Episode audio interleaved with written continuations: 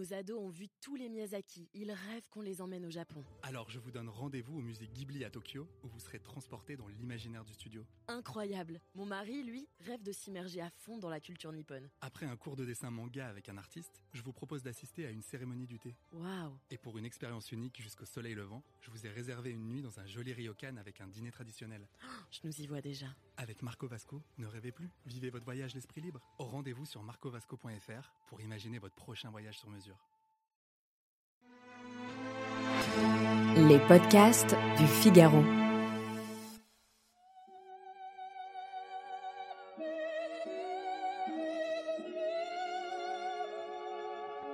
Lorsqu'il entra dans l'opéra, Enzo manqua de défaillir. À chaque occasion, le même phénomène le frappait. En lui, un ballon d'oxygène explosait, le gonflait, emplissait sa poitrine, élargissait son thorax, poussait ses côtes à s'arrondir pour épouser la forme ovale de la salle, faisant de lui un corps gigantesque qui s'étendait du parterre jusqu'au lustre, embrassant les balcons, les corbeilles, les galeries. Bonjour et bienvenue dans le podcast Le Moment des livres. Vous venez d'écouter un extrait de La Rivale d'Éric Emmanuel Schmitt, publié chez Albin Michel.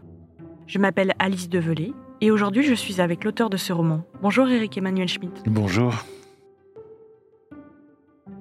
Vous publiez La Rivale, un court roman, une novella, peut-être aussi une pièce de théâtre dans laquelle on discute autant qu'on se dispute, en tous les cas une superbe histoire de rivalité entre la Calas et sa némésis, une certaine Carlotta Berlomi.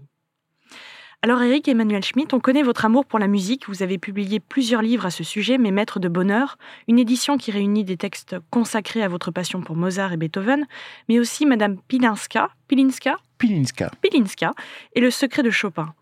Alors, est-ce que vous seriez un musicien contrarié? Oh, clairement. J'ai voulu consacrer ma vie à la musique parce que je l'aime passionnément. J'ai fait le conservatoire jusqu'en supérieur. J'ai fait de la musicologie après. Mais je voulais composer. Et je me suis rendu compte assez vite que chaque fois que je composais quelque chose, ça ressemblait à la musique de quelqu'un d'autre. Et j'ai pris peur. Euh, je me suis dit, au fond, je n'ai pas d'imagination singulière, j'ai plutôt une imagination reproductive. Alors qu'à côté, dès que je prenais la plume, tout le monde disait, oh là là. Donc j'ai fini par consentir à la réalité. J'ai répondu à l'appel de Pindare, le poète grec, qui disait, deviens ce que tu es lorsque tu en as pris conscience.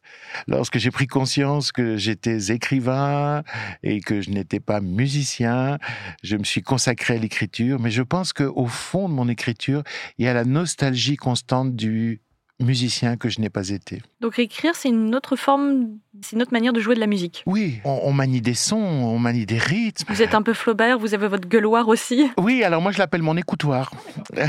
mon bureau, que ce, que ce, soit à la campagne ou, ou en ville, c'est la pièce qui est au sommet de la maison, très lumineuse, comme un atelier d'artiste, toute blanche et silencieuse, une page blanche.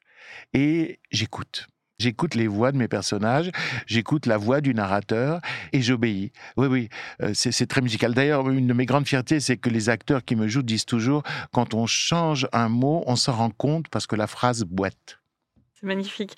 Et donc, dans ce livre, vous vous intéressez à la Calas. Expliquez-nous un petit peu pourquoi et comment vous l'avez découverte. 1977, j'ai 17 ans et la radio annonce que Maria Callas est morte. Et elle se contente pas d'annoncer, elle fait entendre la voix de la calasse. Et j'entends ce ruban d'émotions humaines, j'entends cette présence, parce que sa voix sort des haut-parleurs. C'est une voix un peu comme Jacques Brel, au sens où une voix chargée de tous les drames de l'humanité, avec une phonogénie incroyable, et qui est là dans la pièce. Et, je suis fasciné, c'est le Casta Diva, la prière de la Norma, et à partir de là, je me mets à écouter Calas, et je, suis passionné. Et en plus, elle m'ouvre à un territoire qui est le territoire de l'opéra italien. Après, toute ma vie, j'ai écouté Callas, alors avec des relations d'amour-haine. Je, l'aime passionnément, puis à certains moments, je n'en peux plus, et je me dis, non, vraiment, euh, t'as pas la plus belle voix, je vais écouter Montserrat Caballé, je vais écouter Kirite Kanawa, etc. Et puis je reviens à Callas, parce que eh, elle a tout compris. Et alors justement, on ne compte pas le nombre de biographies, voire peut-être d'agiographies qui ont été écrites sur la Calas, mais vous, vous avez pris un autre parti, c'est faire le portrait de la Calas à travers les yeux de sa némésis. On, a tout dit sur Calas. Et quand on prend la plume, il faut se dire est-ce que j'ai un point de vue qui change les choses? Et je me suis dit oui, je vais raconter la Calas à travers les yeux et les oreilles de quelqu'un qui la hait, qui ne comprend pas pourquoi on l'apprécie et qui passe totalement à côté du personnage. Sauf à un moment, à un moment, elle a un éclair pendant une représentation. Euh, je pense que c'était une manière aussi de montrer comment euh, Callas détonnait dans l'univers lyrique de son époque, la nouveauté qu'elle apportait, sa singularité. Et puis, c'était aussi une manière de montrer contre quoi elle avait dû lutter. Et puis, c'était aussi une manière de parler de ses défauts, parce qu'elle n'est pas sans défauts. Ce qu'il y a, c'est que elle s'est attaquée à ses défauts, à la différence de la plupart des gens, et surtout la différence du personnage qui est mon point de vue dans l'histoire, qui est sa rivale Carlotta Berlumi. Est-ce qu'il y a des choses que vous avez découvertes justement euh, concernant la Calas en écrivant ce livre? Oui, je me suis rendu compte d'une chose. Quand elle chantait l'amour, elle ne le vivait pas, et quand elle l'a vécu, elle n'a plus été capable de le chanter. Et ça, ça nous fait réfléchir sur l'art quand elle est dans la grande époque de Calas, elle était avec un vieux mari qui était un papa impresario. Elle n'était pas passionnée, elle était passionnée par son art et elle donnait tout à son art, sa voix, son corps, son intelligence, sa sensibilité. Et elle rencontre l'amour, la passion pour Aristote Onassis et à partir de là, sa voix la lâche. C'est-à-dire quand elle se met à vivre ce qu'elle représentait, elle tombe. L'illusion s'arrête tout de suite. Oui, c'est-à-dire que elle était faite pour représenter les choses, pas pour les vivre. Et moi, ça me renvoie même à, ma vie d'écrivain. Il y a des choses que je peux maîtriser parce que je les écris. Si je les vivais, ou il m'est arrivé de les vivre, je ne les maîtrise plus et c'est un puissant fond. Donc il y a euh, cette idée que euh, l'art réorganise le chaos ou empêche le chaos. Il y a une sorte de comédie aussi, finalement, de jeu de masque. On est obligé de, mettre de la distance et sitôt qu'on vit vraiment la scène, on ne peut plus. C'est plus possible. Cette distance salvatrice euh, qu'est la représentation artistique de la passion et de l'amour. Callas était la reine de ça. Ce qu'il y a, c'est qu'au fond, euh, sa tragédie, c'est son intensité. Euh, avec intensité, elle a été la plus grande musicienne, tragédienne, comédienne de son époque. Et puis après, elle a mis la même intensité dans la passion qu'elle a éprouvée pour un homme qui ne la méritait pas, Aristote Onassis. Je dirais que Maria, c'est-à-dire la femme, a tué Callas. Hmm. La chanteuse. Je parle aussi de jeu de masque parce que en lisant votre livre, ça m'a fait penser à un autre jeu de masque, le film Amadeus. Oui la rivalité entre Salieri et Mozart.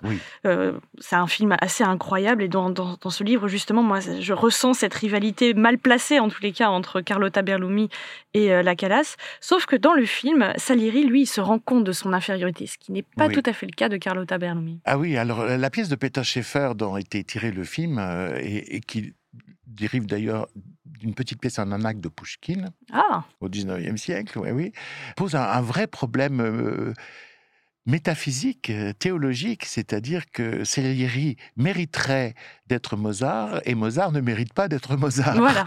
Euh, parce que Salieri euh, a travaillé, a consacré toutes ses forces à sa carrière et Mozart semble être Amadeus, c'est-à-dire aimé des dieux. Euh, c'est une vision totalement fausse pour moi d'ailleurs historiquement de Mozart, parce que Mozart était le musicien simplement le plus cultivé de son époque, parce que dès l'âge de 7 ans, 8 ans, il a fait le tour de l'Europe et il a rencontré les plus grands mm. musiciens.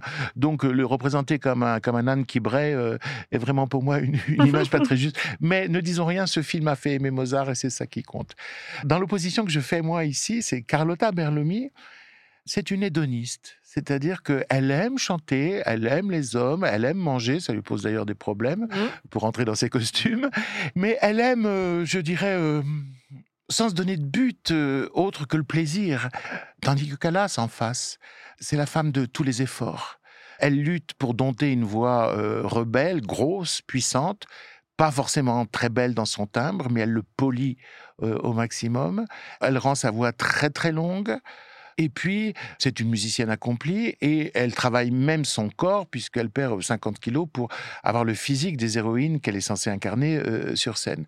Donc, c'est l'effort absolu contre, de l'autre côté, l'hédonisme et le plaisir.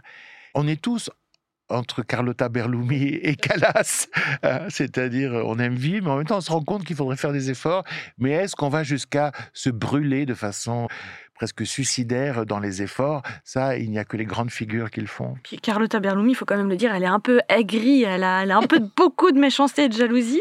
Et j'ai l'impression que d'une certaine manière, elle se construit en, euh, elle se construit en détruisant et même en se détruisant. Je sens sa, sa- son envie, sa colère. Est-ce qu'on peut dire que ce livre aussi est un avertissement lancé à ceux qui n'arrêtent pas de se comparer? Arrêtez de vous comparer. Ah ben ça. Il y a toujours plus beau que soi, plus riche que soi, plus jeune que soi, quelqu'un qui a plus de succès. Rousseau le disait, euh, la racine du malheur, c'est l'envie. Donc euh, vivre sur ce registre, c'est terrible.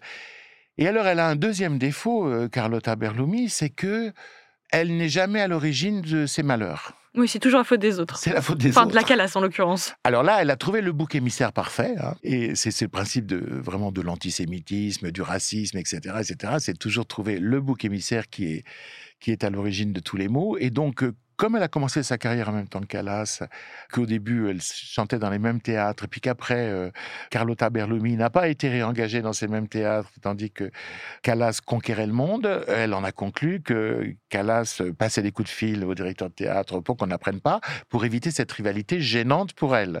Donc elle pense que comme elle était excellente, elle a été éliminée par, euh, par la Calas. Moi, j'ai envie les gens comme ça. Ah oui? Ah ouais, ouais, ouais. Ah ouais, ouais, ouais. Les gens qui refusent la complexité des causes, euh, qui ont une explication simple à des situations complexes. De temps en temps, j'aimerais être aussi con que ça. La dernière fois que vous étiez venu dans ce studio, je vous avais demandé votre bibliothèque idéale et aujourd'hui, comme il est question de musique, j'aimerais vraiment que l'on parle de votre discographie idéale. Alors j'ai une première question. Quelle musique vous met en joie?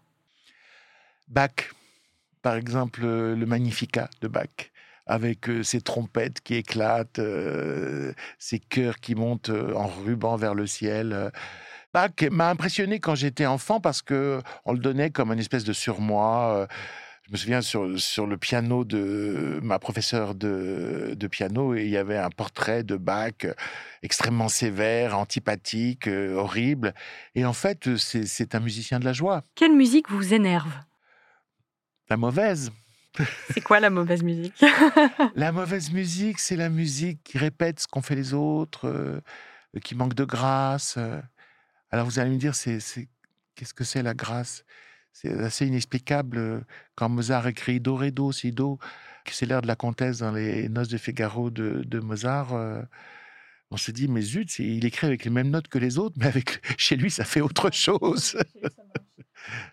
Quelle musique vous a fait pleurer?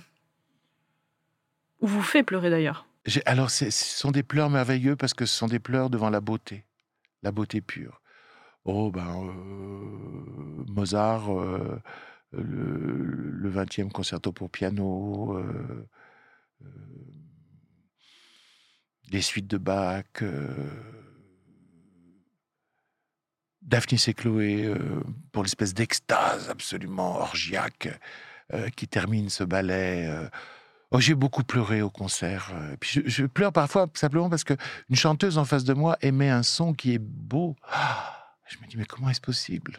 Et vous n'avez pas cité la calasse?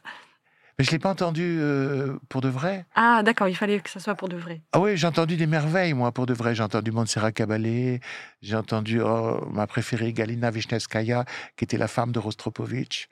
J'ai entendu Kiriti Kanawa, Frédérica von Stadt. euh, euh, évidemment Cecilia Bartoli, Annette Brecco, enfin.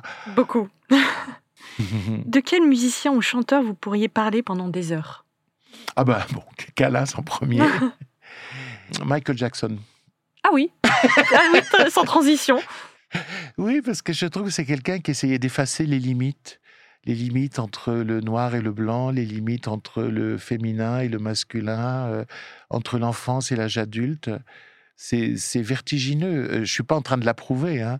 Je suis simplement en train de d'être fasciné, intrigué par, par, par cet homme. Quelle est la dernière chanson que vous avez écoutée? Oh, je dois avouer que c'est du Barbara, parce que j'écoute beaucoup de Barbara. Mais c'est très bien. Voilà. Et laquelle? C'était A- Attendez que ma joie revienne. Parce que c'est une chanson extraordinaire qui explique. euh, elle dit à un homme euh, Oui, je vous aimerais sans doute, mais, mais pas maintenant, parce que je suis encore dans, dans le deuil de mon précédent amour. Attendez que ma joie revienne. Alors, euh, c'est une chanson. je vais vous dire que moi, c'est, vous allez trouver ça ridicule. C'est plus terre à terre, c'est parce que j'ai perdu un chien. Ah bah non, c'est terrible. Mais euh, donc, c'est, c'est quand même des, des années d'amour sans filtre. Et on, tout, tout le monde me dit, mais bah, reprends un autre chien. Et je dis, attendez que ma joie revienne. Je rappelle que vous êtes l'auteur de La Rivale, publié aux éditions Albin Michel. Merci Eric Emmanuel Schmitt. Merci. Merci d'avoir écouté ce podcast. Je suis Alice Develay, journaliste au Figaro littéraire. Vous pouvez retrouver le moment des livres sur Figaro Radio, le site du Figaro et sur toutes les plateformes. À bientôt!